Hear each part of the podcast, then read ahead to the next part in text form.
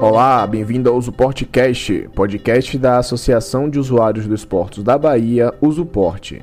Hoje é sexta-feira, 1 de outubro de 2021. Nesta 15ª edição do nosso podcast, falaremos sobre a audiência pública número 16 da Agência Nacional de Transportes Aquaviários, ANTAC, proposta para debater a transparência das cobranças de valores extra-frete e sobretaxas no transporte marítimo.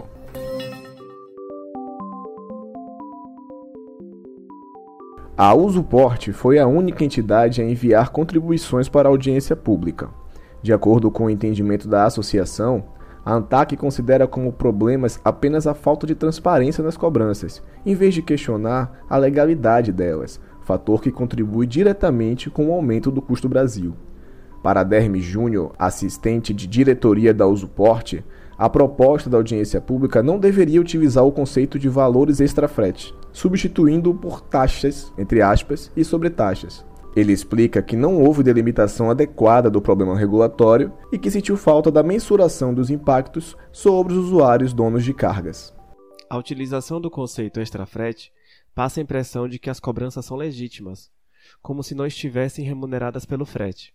Todavia, grande parte delas decorre do abuso de poder de mercado que permite ao transportador marítimo o fatiamento do frete e a transferência integral dos riscos da atividade ao usuário dono de carga sob a forma de rubricas acessórias indevidas, como taxa de BL, de lacre, de proteção contra avarias, etc.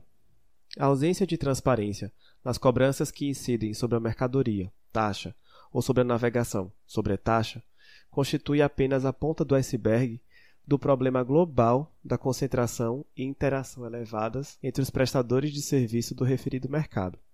É preciso dissuadir e reprimir essas condutas de infração à ordem econômica que visam o aumento arbitrário dos lucros.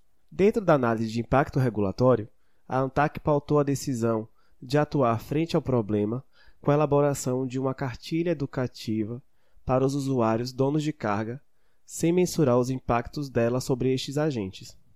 Portanto, a proposta da agência é inócua.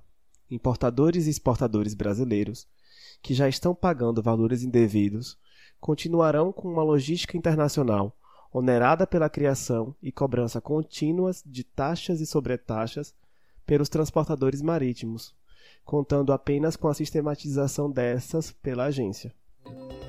E assim chegamos ao fim de mais um episódio. Se você gostou, compartilhe nos seus grupos e redes sociais. Este podcast é uma produção da Associação de Usuários dos Portos da Bahia, através de sua assessoria de comunicação. Mais informações, acesse www.usuporte.org.br. Usuporte, zelando pela competitividade logística de sua empresa.